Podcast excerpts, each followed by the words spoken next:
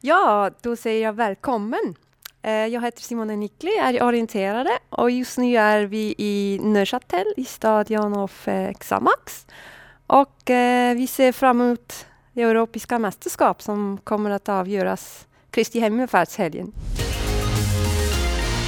Mehr Wissen über die Sporthighlights vom Wochenende. Das ist die Aufwärmrunde, der Podcast von SRF Sport. Sehr schön. Also ich habe verstanden, Simon Nickli, herzlich willkommen. Wir sind im Fußballstadion, wir sind bei der Europameisterschaft in Nürburg mit dabei. Ist das richtig übersetzt? Das ist schon sehr, sehr gut, genau. Perfekt, wunderbarer Einstieg. Simon Nickli, natürlich die ganz, ganz grosse Figur im Orientierungslaufsport. Du bist mit dabei in dieser aktuellen Aufwärmrunde. Schön bist du da, Simon. Danke vielmals. Und mein zweiter Gast, den ich darf begrüßen darf, ist ein Mann, der ganz, ganz eine wichtige Aufgabe hat. Dann nämlich, wenn man Orientierungslauf im Fernsehen schaut. Er ist Regisseur, zuständig für die Bilder, die ausgetragen werden. Armin Pfankhauser, schön bist du hierher gekommen. Danke. Wir haben eine spannende Runde. Wir wollen ein bisschen am Orientierungslaufsport auf den Grund gehen. Mal ein bisschen herausfinden, was die Faszination ist, was vielleicht auch die Schwierigkeiten sind. Ähm, ja, auf was dass wir uns aufs Wochenende hin dürfen freuen im Hinblick auf die Europameisterschaft, die in Nürburg stattfindet. Wäre eigentlich ein Weltcup gewesen. Haben wir ganz schnell ähm, upgraded sozusagen zu einer EM, nachdem die letzte vor einem Jahr nicht stattfinden konnte.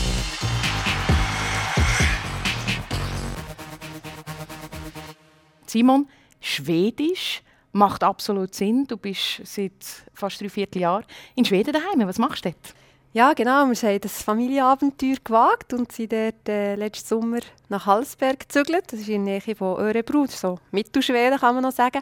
Und ich arbeite als äh, Trainerin am OL-Gymnasium, so mit äh, 16- bis 19-jährigen Schüler, OL-Läufer und äh, es ist extrem spannend und halt auch für, eben für die ganze Familie ist super dort zu sein und alle drei Kinder reden jetzt auch schon fließend Schwedisch.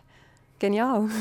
Orientierungslauf-Gymnasium. Ich meine, das ist etwas, was man sich in der Schweiz fast nicht vorstellen kann. Aber dass es in Schweden gibt, das macht Sinn. Ja, es wirklich, ähm, der OL-Sport ist dort sehr verankert, sehr populär. Also dort muss man niemandem erklären, was Orientierungslauf ist. das haben sie auch, auch schon mal gemacht.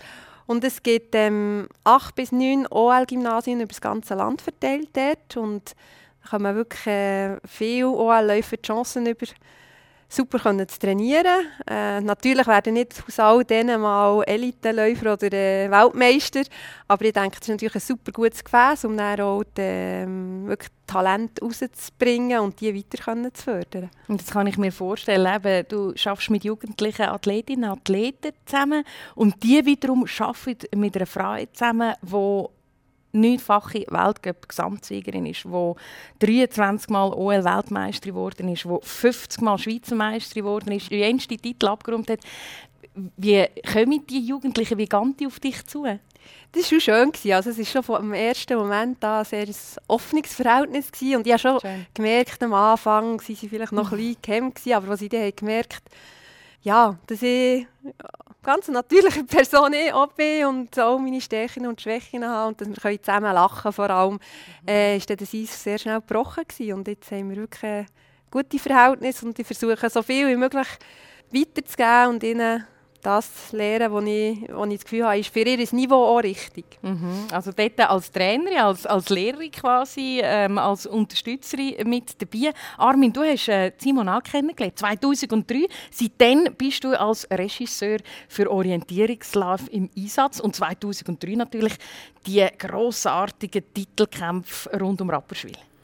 Genau, also 2002 äh, ist es vergeben worden und dort hat man einen Regisseur gesucht, der die Sache umsetzt. Und da bin ich angefragt worden und das sehr gerne übernommen. Bis dort relativ wenig Bezugspunkte zum OL. Wir sind dann einmal auf Schweden aufgegangen, Wettkampf schauen, wie das überhaupt stattfindet, der Weltcup. Und Schweden hat es dort im Fernsehen mit Kameras produziert und äh, haben wir so ein bisschen den Weg festlegen, wo wir dann gehen wollen. Und in Rapperswil ist vor allem der Sprint ist ja das Highlight gewesen. Und das ist, wenn mich nicht täusche, ist der erste Sprint innerhalb einer Weltmeisterschaft. Ja, gell? genau, das stimmt. Und dort war eine unglaubliche Stimmung im Rapperswil. Es hat 10.000, 20.000 Zuschauer. Gehabt. Im Stadion? Innen? Nein, auf Rund. Plätzen rund, rundum. Also, man muss sich vorstellen, dort am, am See und das waren Tausende von Leuten. Und ich glaube, zum Teil hat man sogar müssen Gassen bilden, dass ihr überhaupt können, durchrennen Ja, ich, ich weiss noch, man ist wie in der Tour de France vorgekommen als Velofahrer. oder so.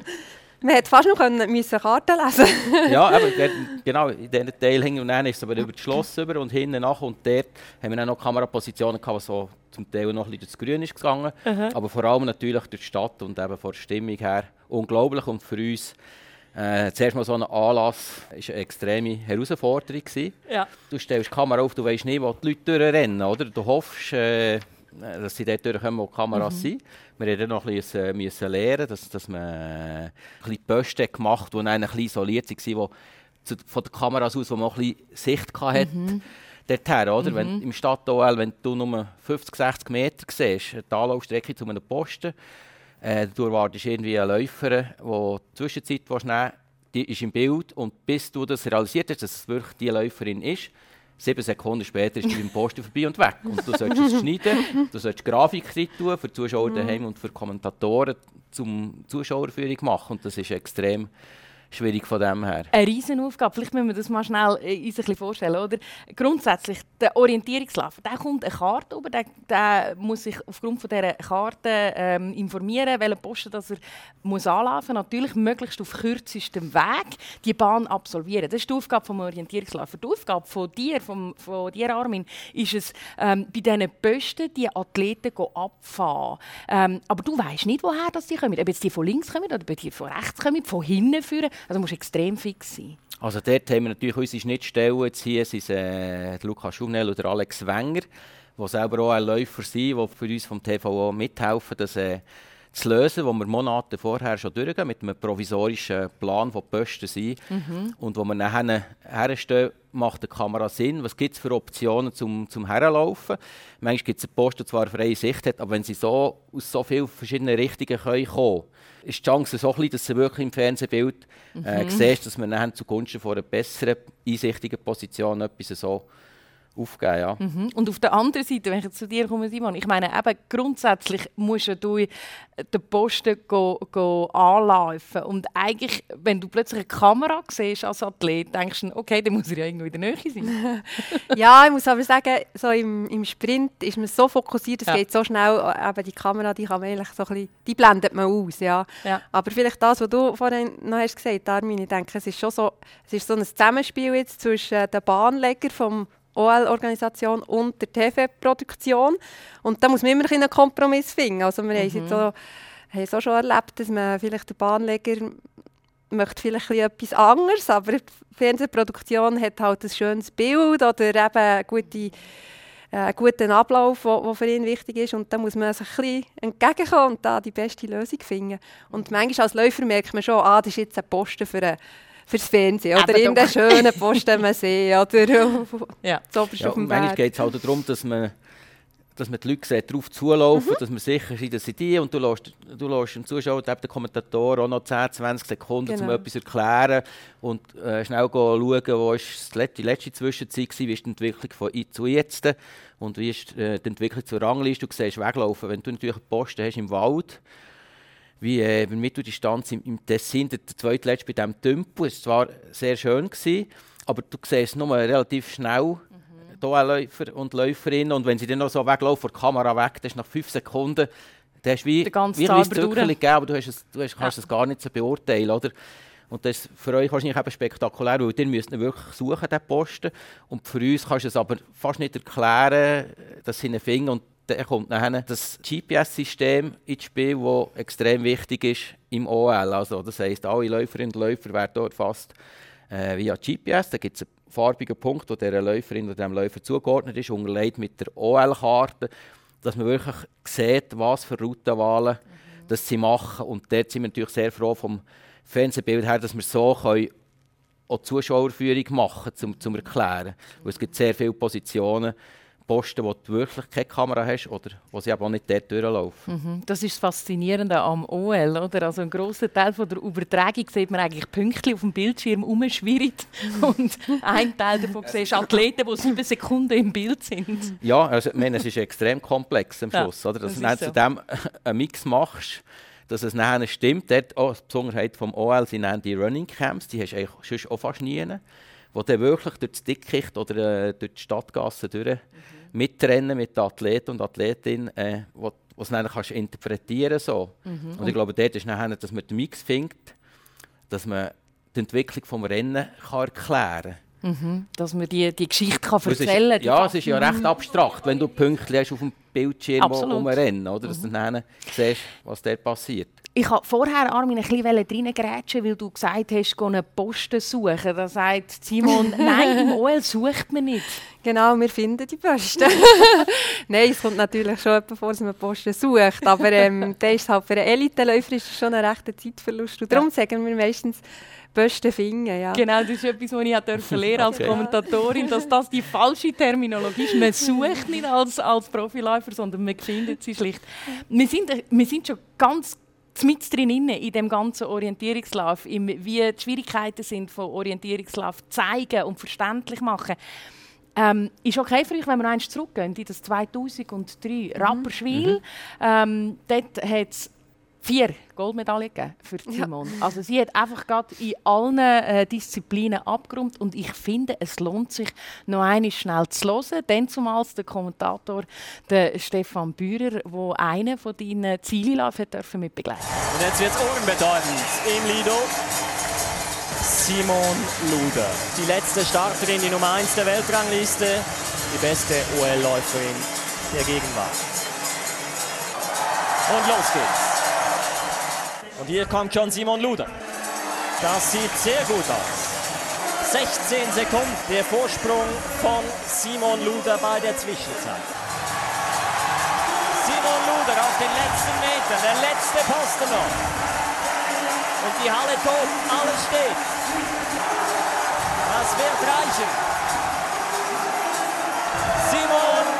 Luder ist Weltmeisterin. Ah, ich nehme, ich nehme zwei Sachen mit. Erstens Simon Luder damals noch und jetzt Simon Nikli. Und zweitens hat ja Fans gehabt. Es tönt nach ganz fester Atmosphäre. Was ist bei dir? Was löst du? Ja, also es ist die Hühnerhaut aufgekommen. Ja. Und es war wirklich so der Moment. Gewesen. Man war ja am Sprint unterwegs und dann ist man in das Eisstadion reingekommen und einfach so wham. Mhm. Also erstens die Hitze mhm. und eben die Stimmung, die, die Wogen, die ihm da ist entgegengekommen. Also das ist etwas Unglaubliches, was man glaube, es fast nur im Sport erleben mhm. Und ich glaube, im Übertragungswagen an Hühnerhaut, oder Armin? Absolut, absolut. Das, du bleibst nicht kühl. Das ist ein Moment, ja. die Stimmung schwappt ja über. Du siehst hast Kamerabilder und du hast Emotionen. Und das ist, wie Simon sagt, das ist wirklich... Äh, du hast Drama, du hast mhm. so explosionsartige Emotionen. Und wenn dann dort 6000 Leute oder was auch immer äh, jubeln beim Zieleinlauf, dann, dann kannst du dem nicht entziehen und sollst du auch nicht entziehen, finde. Mhm. Das ist eigentlich für dich zum Produzieren, ich sage jetzt mal, äh, und zum Begleiten fast der einfachste Moment. Jetzt bist du beim Zieleinlauf, nur noch dort bleiben, nur noch Emotionen. Wenn, wenn sie die letzte Läuferin ist, wenn es die viertletzte Läuferin ist und kommt ins Ziel, die zweitbeste macht die beste Zwischenzeit kurz vor dem Ziel, dann hast du schon wieder das Problem, dass du. Oder? Also, und noch ein früher, noch 10 Minuten früher, hast du noch Favoritinnen, die starten am Start. Du hast erste Zwischenzeit, zweite Zwischenzeit und gleichzeitig kommt noch jemand, der Top 3 läuft der ist dann schon Highlife im Regiewagen. Also mhm. das, ist, das ist nach Chaos und da geht es einfach darum, dass die Hektik nicht loslässt, zu fest raufkommen. Ja, da musst du irgendetwas entscheiden. ist das nicht, Rapperswil, ist das nicht an dem Moment gewesen, ein Stegen, eine gute Mal. Position und der Simon, oder, man gewusst, die ist gut. Ja, das ist absolut die Favoritin. absolute Favoritin. Die, die wird auf Gold gehen. Man wartet alle, genau. dass die Simon Luder zu dieser Stege kommt und dann...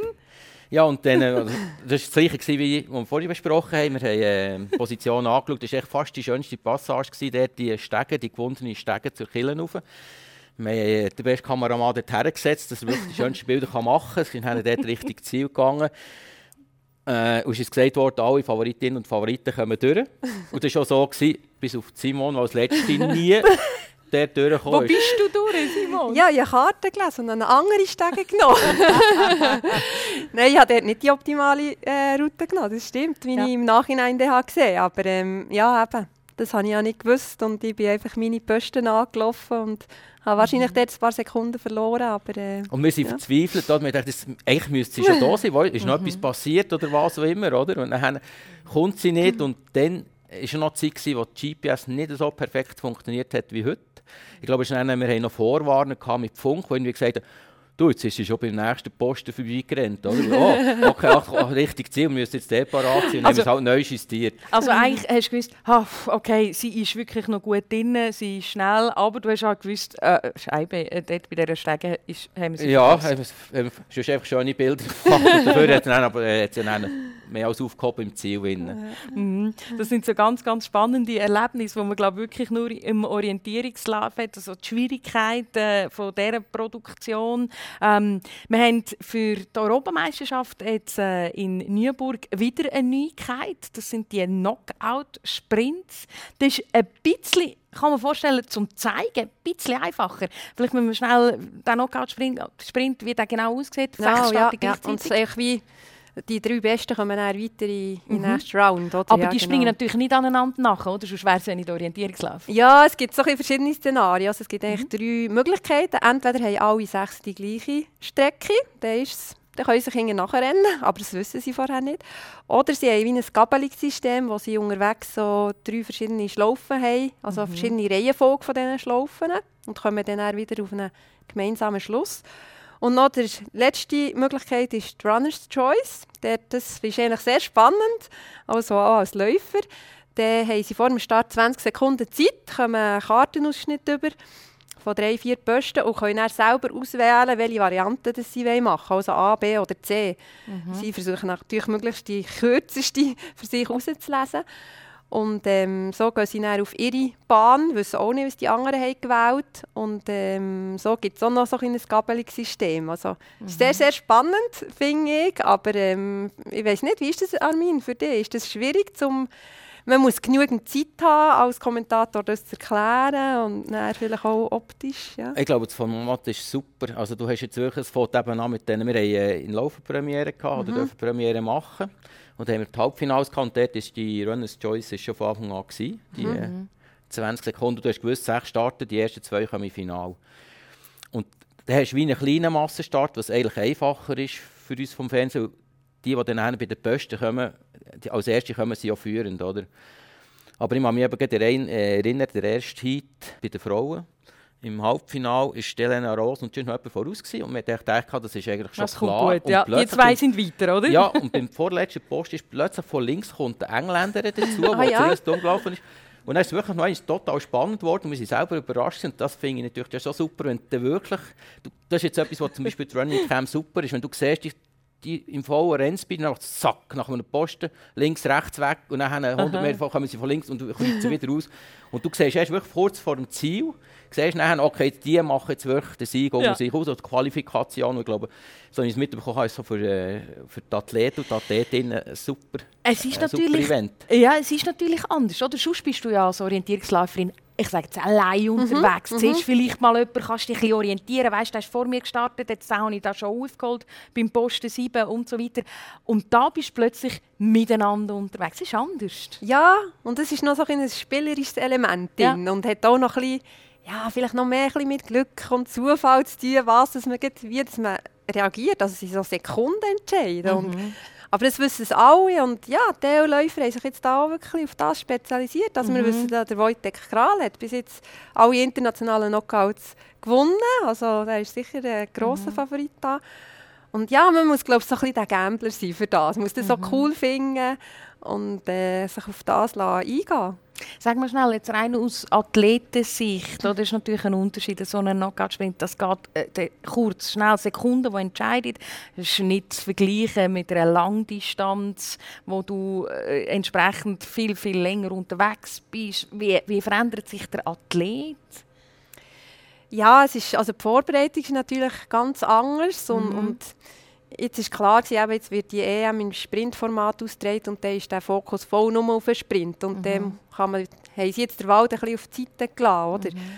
Aber ähm, ja, es ist mental schon eine andere Herausforderung. Also man muss eben die Szenarien ein bisschen im Kopf durchgehen. Wie reagiere ich? Was ist meine Taktik? Versuche ich immer das Feld anzuführen und so äh, läuferisch einen Unterschied zu schaffen. Oder mhm. versuche ich abzuwarten und dann ähm, vorzubereiten ja, also es ist, äh, aber ich kenne fast niemanden, der sagt, das ist nicht, ist nicht cool, die, mhm. der Knockout. Also es, man weiß halt nie, wie, wie kommt man und es ist schnell passiert. Das mhm. ist vielleicht ein bisschen, man kann es nicht so voraussehen wie jetzt eben Langdistanz, da weiss man, die 15 Läufer haben überhaupt schon eine Kapazität, ähm, diesen Lauf können zu gewinnen. Und mhm. der Knockout der ist schon noch offener, sage ich.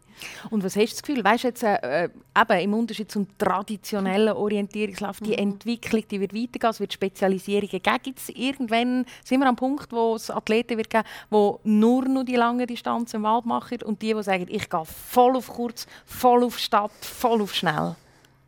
Ja, Gut, man sieht jetzt hier zum Beispiel der Olaf Lundanes, ist nicht angereist. Der ist sicher so ein richtiger Waldspezialist. Ja. Ich denke, Sättige gibt es etwa schon. Ja. Und auf der anderen Seite hat es auch Läufer, die eben im Sprint extrem weit vorne sind oder nur dort ihre Medaillenchancen haben. Die ihr Training auch ein bisschen mehr auf das ausrichten. Aber ähm, der OL-Läufer, ja, der macht, glaube ich, allen Orten gerne OL. Und die werden sicher auch OL-Wettkämpfe bestreiten eben, es ist ein bisschen die Frage, wo dass man seine Chancen am meisten sieht. Und wenn man merkt, mal, also im Wald habe ich eh nicht eine Chance, dann, dann muss man sicher äh, läuferisch noch mehr Richtung Leichtathletiktraining gehen. Und dann muss man auch nicht gross quer trainieren, sondern härtere Unterlage und die Schnelligkeit fordern. Also ich sehe schon die Chance, dass eben da noch wieder neue Namen auftauchen. Was machst du am liebsten? Mir hat es ja den Knockout noch nicht gegeben. Es nimmt mich noch ja. Hunger, ob ich das hätte können. Und ich habe es noch gerne, wenn ich für mich bin. Nein, ich habe so den Mix gut gefunden. Ja. Ich glaube, sie hätte nicht können sagen, nur noch Sprint-OL. Nur Wald-OL hätte ich auch können unterschreiben Aber ähm, so der Mix mit zwischendurch im Park, Stadt, mhm. hat mich auch cool gedacht. Ja. Das ist die Aufwärmrunde, der Podcast von SRF Sport. Jetzt sind wir in Neuburg, mitten in der Stadt. Eben alles kurze, schnelle Rennen. Äh, wir dürfen das sein, die Athletinnen und Athleten nicht. Das ist so etwas, wo, wo man vielleicht außen dran auch nicht so weiss. Oder? Also Neuburg war quasi verbotene Zone für, für all die Athletinnen und Athleten. Die haben nicht da dürfen rumlaufen, genau. Aber ist klar, mit den heutigen Medien kann man da Google Street View und so, ich bin überzeugt, die sind da virtuell durch die Stadt geflogen und mhm. äh, gelaufen, um sich einfach vorzubereiten. Und ähm, haben sicher auch selber Bahnen anfangen überlegen, wo das durchgehen könnte. Das gehört alles zur Vorbereitung. Da habe ich noch eine Geschichte dazu. In Lausanne war ja 2012 die WM. Gewesen. Und wir sind ja ein Jahr vorher, oder im Winter, es war auch kalt, gewesen, sind wir das ablaufen und schauen. Und dann Leute vom OK haben dann noch ein Foto gepostet, wo wir irgendwie in einem alten Haus, du siehst ein Drittel vom Haus auf einer Stege sind, und einfach, wir sind dran, mit dem Fernsehen das anzuschauen, oder? Oh, schwierig, oder? Nein, und das Viertel ist dann raus und ich habe im Nachgang habe ich erfahren, dass Leute herausgefunden haben, oder Leute, Aha, wo, ja. das, wo das gemacht wurde. Es war eine Villa, die über dem äh, Olympischen Museum war. Also, du hast gewusst, wenn, wenn das, und das tatsächlich nicht weiter weg, war ein Posten gewesen, und da hast quasi dort müssen den Hang auflaufen, rechts rauf, und dann kommst du zu dem. Und dann musst du also vorsichtig Aha. sein mit solchen Sachen. Absolut. Es, es, wird alles analysiert. Es ist so. Und ich meine, das ist so ein gutes gehütetes Geheimnis. Oder die Bahnen, die, die Karten, wo, wo dann effektiv die Athletinnen und Athleten verwenden am Wettkampf selber. Ich muss mich selber erinnern, oder? als Kommentatorin, du hast dich ja vorbereiten auf die Wettkämpfe. Und klar, willst du ja möglichst parat sein, möglichst viele Informationen haben. Und am Anfang war es also schwierig, zu diesen Karten zu kommen. Da haben wir es irgendwie kurz vor dem Rennen zuerst mal gesehen, oder? dass man den ja nicht irgendwie könnte Hinweise geben also wo die wir, Besten sind. Wir müssen so unterschreiben, dass wir, dass wir so das stillhalten Abkommen mhm. haben, dass wir die ja nicht weitergeben, weder Mails noch sonst irgendetwas. Mhm. Das ist irgendwie in einem Ordner mit drei Schlössern dran verpackt. Aber wir müssen natürlich gleich schauen, wo das... Äh, ja, du musst ja Kameras irgendwo können Kameras aufstellen. aufstellen. Genau, heutzutage ist es ein bisschen einfacher. Wir haben viel drahtlose Kamera, aber früher... Wenn ich denke, äh, Rapperswil oder an Lausanne, da haben wir natürlich noch, da sind noch kilometerlang Kabel gelegt worden mhm. in, in Waldeichen. Dort hat man müssen schauen, dass man die Kabel natürlich nicht so legt, dass äh, Dualathleten einfach den Kabel nachher mhm. springen können. Also, da hat man extra noch einen Bogen gemacht gegen und, und ja, das ist also recht viel Infrastruktur von dieser Seite her dahinter. Ja, und manchmal funktioniert sie dann nicht, oder? Das war im Tessin. Gewesen, ja, genau, das war eine Langdistanz im Tessin. Gewesen. Voilà. haben wir eine Kamera gehabt, eine drahtlose, die über das Handynetz ist und die haben wir am Vortag getestet. Das wäre eine wunderschöne, mit der grossen Optik, die du gesehen hast, wie die Leute Läufer und Läufer auf, auf einen Post, auf einen Fels müssen auflaufen. Man hätte dort 30 Sekunden anlaufen, Ich kann mir das vorstellen. Nein, es war super. Ja, absolut. Und dann an diesem Tag sind die Zuschauer gekommen, Funktionäre, Ding, und alle hatten das Handy dabei gehabt. Und dann hat sie da teilweise funktioniert, aber also äh, weniger als 50 Prozent. Und das ist natürlich das ist für dich ein Highlight, das du willst zeigen und du verzweifelst im Wagen. Dann bist halt nachher, und dann probierst du einen Weg zu finden, wo Zuschauer vielleicht am wenigsten merkt, dass jetzt der eigentlich Löcher hast, bist noch ein bisschen mehr GPS, bist noch ein bisschen Leader-Chair oder bist was auch immer, oder? Probierst halt ein bisschen, früher einen Start, aber eigentlich verzweifelst du, weil es sind die schönsten Bilder, oder, die du nicht hast. Und weißt du, es ist auch schön, dir zuzuschauen, wie du das erzählst, mit, mit Händen erklärst, wie die Kamera von links nach rechts schwenkt und zum Felsen geht wo man eben leider nicht gesehen hat. äh, ist sowieso irgendwie eine sehr verrückte Europameisterschaft im Tessin, Simon. Ähm, du magst dich erinnern an das Rennen, wo wir dort irgendwo im, im, in der Mitte von Nien waren, neben einem Bauernhof, auf so einem Anhänger oben haben wir kommentiert miteinander.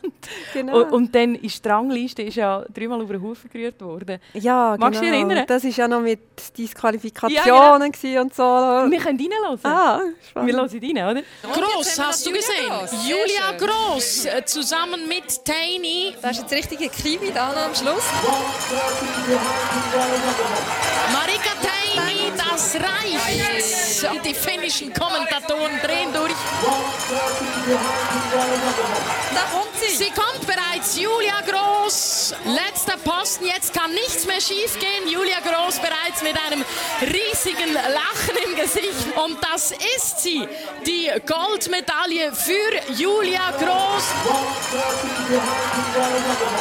Wir hören hier gerade aus der Regie, dass diskutiert wird über Posten 10 und ob Julia Groß da einen Fehler gemacht hat. Oh nein, sie hat ihn wirklich vergessen. Hat sie ihn nicht oh? Ja, Nein. Unglaublich dieses Drama jetzt aber, das sich abspielt an dieser Europameisterschaft. Simon, völlige Verzweiflung. Ich sehe es dir an. ja, es tut mir immer noch so ja. leid. Ja, sie hat so eine, Julia hat dort noch so einen super Lauf gehabt.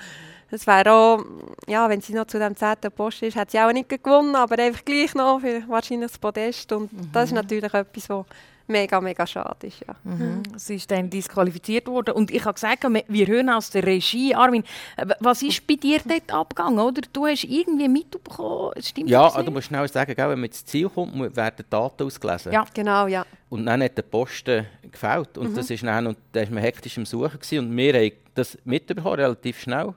Bei mir ist der, äh, der Produzent, Zumi, der Beat Zumstein, der mich führt mit solchen Informationen, äh, wo sie gesagt hat, etwas stimmt nicht. Und dann sind sie schauen im GPS, dass wir das lösen können. Das ist im Moment gegangen. Und dann hast du es gesehen, im GPS ist in der Nähe vom Posten 10, aber, unten durchgelaufen. Und mhm. das ist, äh, dort ist das GPS natürlich für uns eine Hilfe, dass wir eben so eine Situation können auflösen können, so, so tragisch wie es jetzt ist für äh, Julia Gross. Und wir sind froh, ob wir überhaupt etwas können in der Live-Sendung zum beweisen, jawohl, sie ist der Posten nicht angelaufen. Und im gleichen, in den gleichen letzten 10 Minuten ist ja eben Tuve Alexandersen, der klar geführt hat. Ja, und die ganz, ganz grosse Favoritin war an diesem Tag. Genau, und drei Posten vor dem Ziel, ich glaube zwischen 90 und 1,20 Vorsprung, also 90 Sekunden. Zwei Minuten voraus ist sie. Genau, ja. und findet den nicht zuerst haben wir es gar nicht realisiert und dann kommt dort die Meldung, nicht das GPS, dort wird durchgefüttert und das ist wichtig. Und dann haben wir das GPS gesehen und dann konnte er interpretieren, sie läuft, sie war zu hoch am Hang oben gewesen, und eben noch lang, 30 Sekunden vorbei mhm. und so. Und dann kannst du gegenschneiden, äh, Simon Ebersold, der führt im Ziel in dem Moment, wo eigentlich denkt, super Lauf, ich werde mhm. der Vierte, oder? Und plötzlich hat sie die Hänge vor dem Gesicht und fährt davon mitbibbern und, und, und sieht, es könnte gleich noch für eine Medaille länger. Und dann siehst du wieder den GPS-Punkt von Tuve, wo irgendwo mhm. in einen Rang findet, aber ja 1 Minute 30 verloren hat. Oder? Mhm. Das ist, für mich ist das schon die Faszination. Noch eine Weltklasse-Athletin kann so etwas passieren, kurz mhm. vor Schluss, und vergibt die klare Goldmedaille. Ja, und sie war ja dann quasi auf, auf Platz 3, gewesen, die Tuvi Alexanderson. Simona Ebersold auf dem 4. Die Julia Gross eben, grosser Jubel als, als Siegerin, als Goldmedaillengewinnerin. Und dann kommt, ah nein, sie ist doch nicht erst. Und dann weiss ich noch, dann ist irgendwie so der grosse Jubel, der irgendwie ja, plötzlich weg ist und dann aber gleich noch ist, weil Simona Ebersold Ja. steht plötzlich auf dem Podest. Es ist wirklich so ein sehr gemischtes Gefühl auch zum. Kommentieren. Eben, Ja. Einerseits die Freude für Simona, ihre erste, glaube ich, die? Europameisterschaftsmedaille. Und die mit die Jüngste, also Ja, noch jünger genau, als du ja, ja. Sie war ja dort noch Juniorin und Mhm. hat wieder Elite können gewinnen, da das dritte werden. Und halt dann die Julia, die wirklich ähm, am Boden zerstört war. Ja, Mhm. aber das ist, das ist auch Sport, ja. Ja, Genau. Marika Teini, die irgendwie die hat Mystery gemacht und rettet sich ins Ziel, ja. wird dann minutenlang gepflegt am Boden zwischen äh, Schmerzenstränen und Freudentränen und am Schluss gewinnt sie noch die Goldmedaille. Ja, Ja, das das ist ist verrückt. unglaublich. Ja, das war wirklich ein verrücktes Rennen. Gewesen. Und die Simone Ebersold, die Medaille holt, das ist so ein bisschen, dort haben wir gesehen, der Stern geht auf. Das war der Startschuss. Also man, man hat schon vorher gewusst, sie ist ein Riesentalent, aber wie steht sie im Vergleich mit den Elitenläuferinnen? Und eben, sie hat dort schon mit äh, 20 m- mitmögen und das, der Weg ist immer weiter raufgegangen. Äh, jetzt am Wochenende ist sie sicher eine von der allergrössten Favoritinnen. Ja. Was, wenn du von einem Talent redest, was muss man mitbringen, dass man äh, als Orientierungsläuferin solche Resultate kann holen kann? Ja, das ist der Orientierungslauf hat ja verschiedene Anforderungen. Also sicher mal das, ähm, das Physische, das da muss stimmen Ein Körper, der das ganze Training auch aushält über, über mehrere Jahre, dass man die Kondition kann aufbauen und dann auch die Schnelligkeit drauf bringt.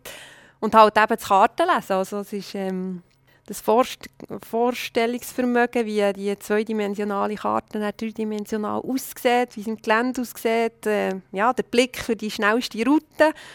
Und, und auch einfach so die Abläufe, die wir immer sagen, dass das eben sehr schnell geht, dass man kann Posten stempeln gerade schon weiss, was durchgeht, äh, eigentlich immer wie 50, 100 Meter voraus ist im Kopf. So, da, da ist man im richtigen Flow drin. Genau. Mhm. Du sagst jetzt gerade, oder, das Zweidimensionale ins Dreidimensionale umsetzen. Was geht in deinem Kopf vor, wenn du eine Karte siehst? Also ploppt dann das gerade auf und du siehst alle Gebäude, alle Möglichkeiten, alle Punkte, wo du dich kannst orientieren kannst? Ja, schon ein bisschen so. Okay. Ja. Also ich sehe jetzt im Wald nicht irgendwelche einzelnen Bäume, aber ich sehe so die Höhenkurvenformen, die Geländeformen. Ja, das siehst du. Darum bin ich immer froh, wenn ich eine Karte habe. Wenn irgendwo in einem grossen Kaufhaus, jetzt da im, im Stadion, da im Xamax, es ist unglaublich, wie das, wie das kompliziert ist. Aber wenn ich eine Karte habe, ist alles tiptop. Also ohne Karte findet Simon nichts. Das kann passieren, im Fall. Spannend. ähm, Armin, und du bist ja der, der die Posten eben auch abläuft voraus. Du, musst dir auch, du, du gehst dir von Anfang an das dreidimensionale Bild holen. Wobei, da kann man ja dann auch noch das eine und andere falsch interpretieren. Also, ob man etwas im, im Winter oder im Herbst anschauen oder dann im Frühling, sieht anders aus, oder? Absolut. Also wir sind jetzt hier gekommen, im, äh, im Spätherbst, die erste Position in Aha. Neuenburg ablaufen.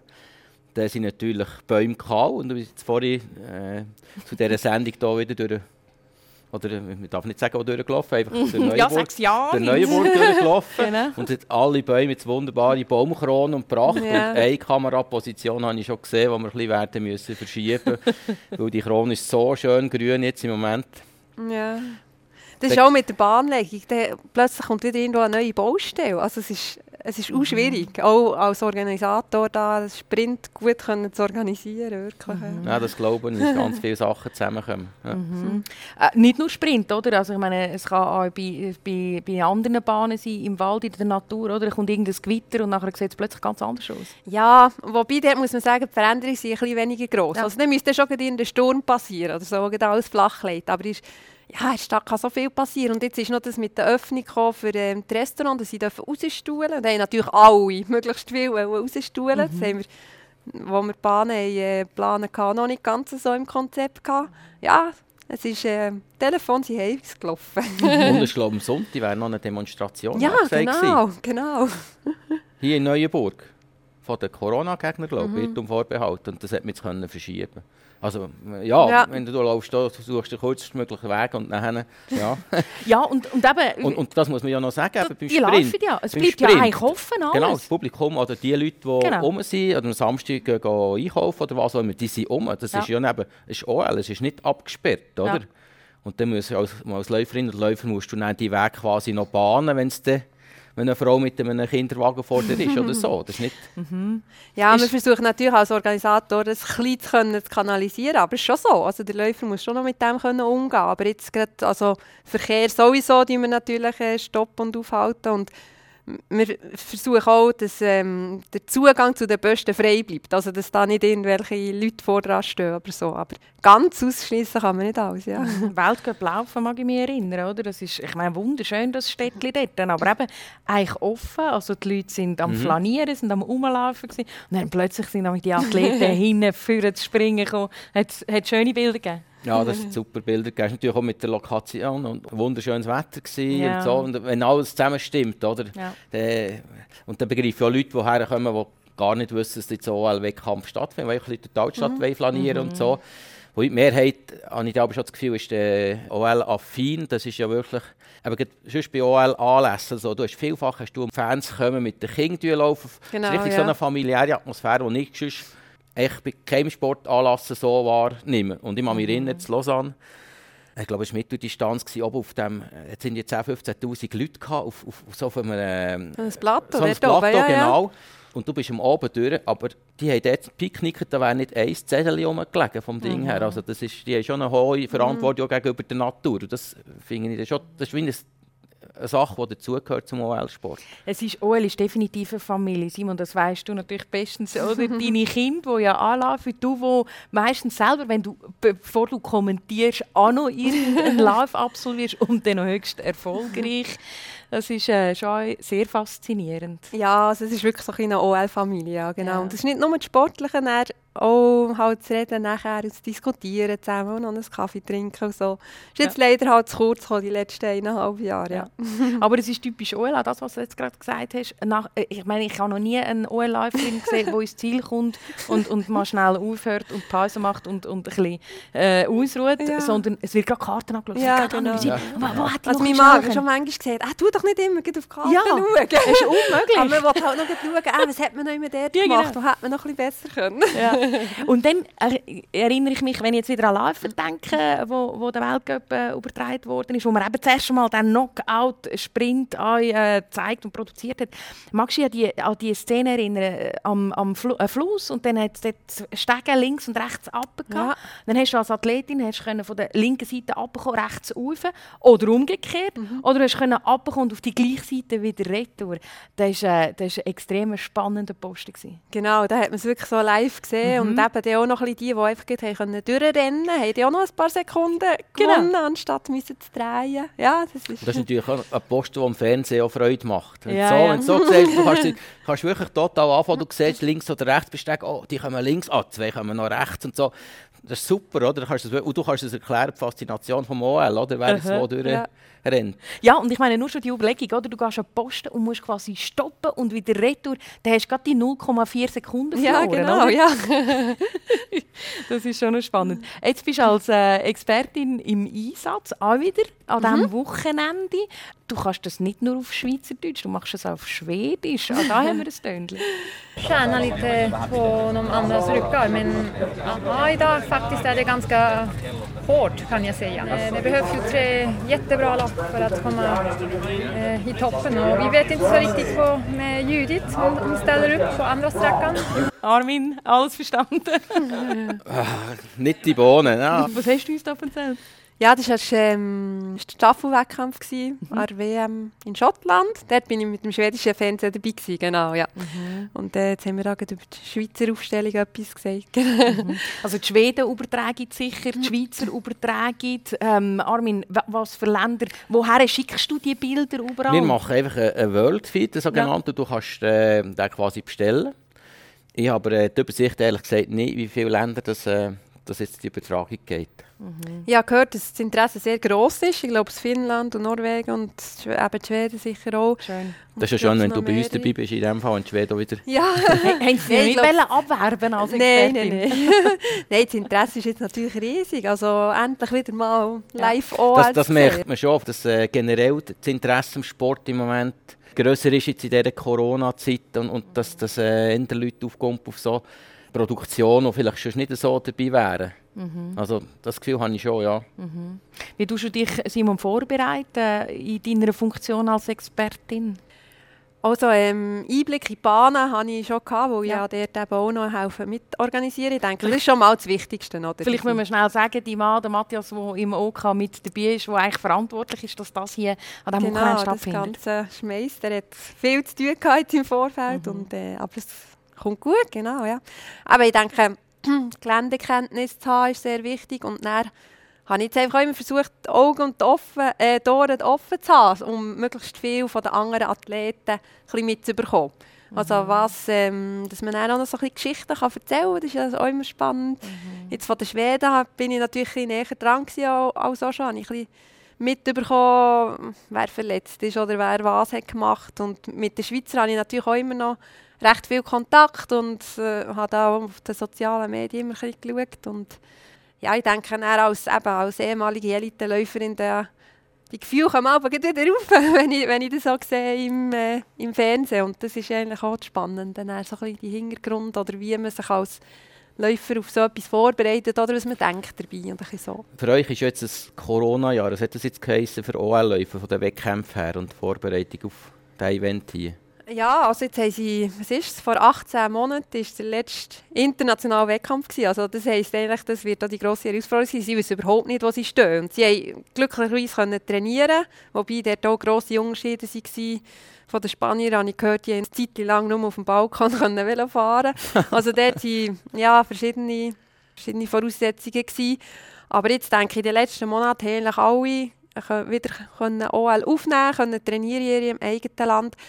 Der Unterschied ist sicher, dass jetzt die anderen Länder nicht hier können, können trainieren in, Natürlich nicht in Neuenburg, aber in ähnlichen Städten und so. Das hätten sie vielleicht gemacht ohne Corona. Genau, das finde ich, das ist auch noch spannend, oder? Der Orientierungsläufer weiß ja, wo das der Wettkampf stattfindet und er sucht sich als Vorbereitung ein ähnliches Gelände.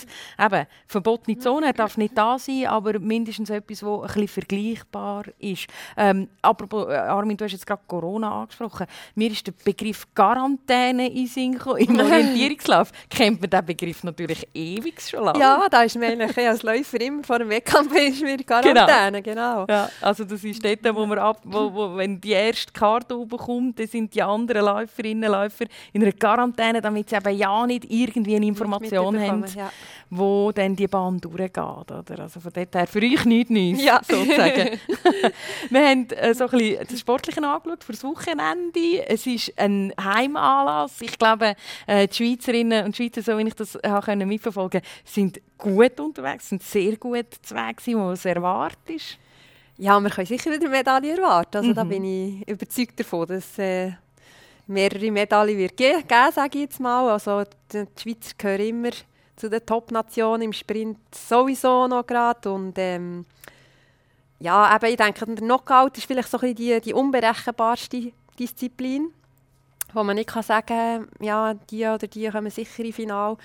Ich würde sagen, im Sprintstaffel dort sind wirklich die Schweizer und die Schweden die Top-Nationen. Und dort erwarte ich eigentlich auch so einen kleinen Kampf zwischen diesen zwei.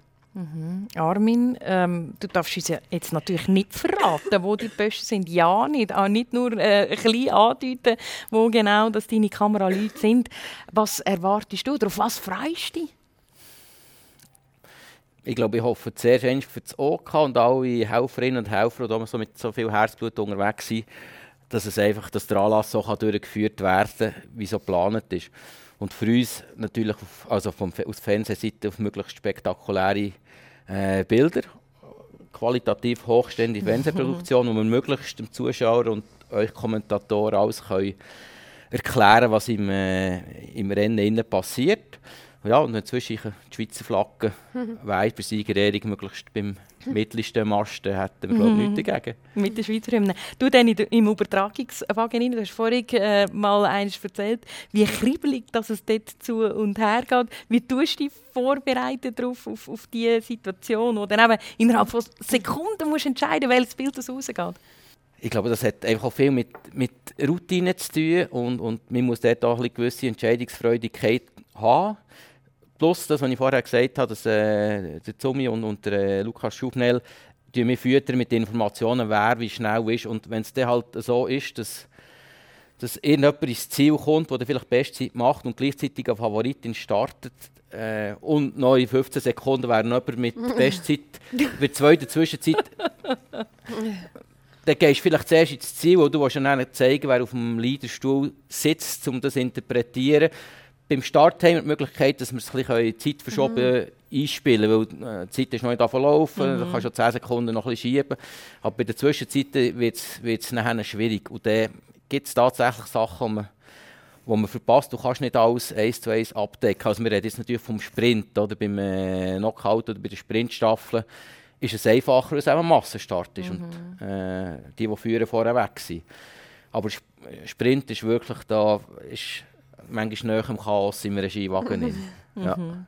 Chaos ähm, auf dem Kommentator. Aber da geht es auch darum, dass, dass nicht zu grosse Hektik, also das probierst ruhig zu bleiben von der Tonart her und so, weil sonst bringt es nichts, wenn du nur noch umschreist und machst. Und Jetzt muss ich ganz schnell, äh, ich, ich muss fragen, hätte der Armin Fankhauser schon einmal so richtig Lärm im Übertragungswagen?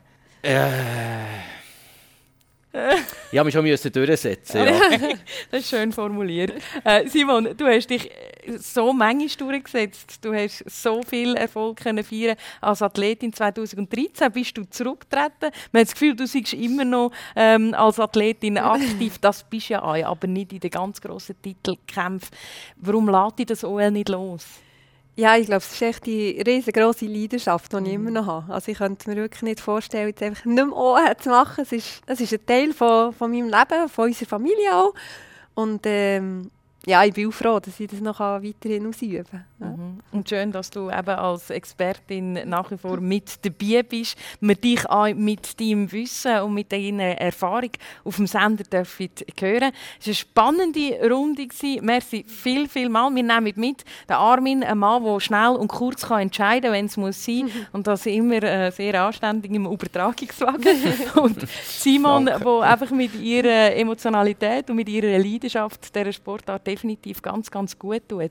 Schön, habt ihr mitgelassen. Ihr könnt uns selbstverständlich abonnieren. Den Podcast Aufwärmrunde auf Spotify, auf Apple, dort, wo ihr normalerweise eure Podcasts holt. Wir gehen nächste Woche auf den See, und zwar Richtung Rotsee. Dort steht nämlich der Ruder Weltcup an. Ich sage merci vielmals, sind ihr dabei gewesen. Armin äh, wünsche eine gute äh, Produktion und Danke. Simon weiterhin viel Vergnügen mit dieser wunderbaren Sportart. Mhm. Danke. Aufwärmrunde. Moderation Michel Schönbächler. Produktion Rito Held. Projektverantwortung Jan Petzold. Da, das Leute mit Podcasten. Nochmal. Wie heisst das Ding? Aufwärmer, Aufwärmerrunde. Yes, yes, Gott. Da wo das Leute mit Podcasten Aufwärmerrunde. Wie säger ihr hier? Und zack.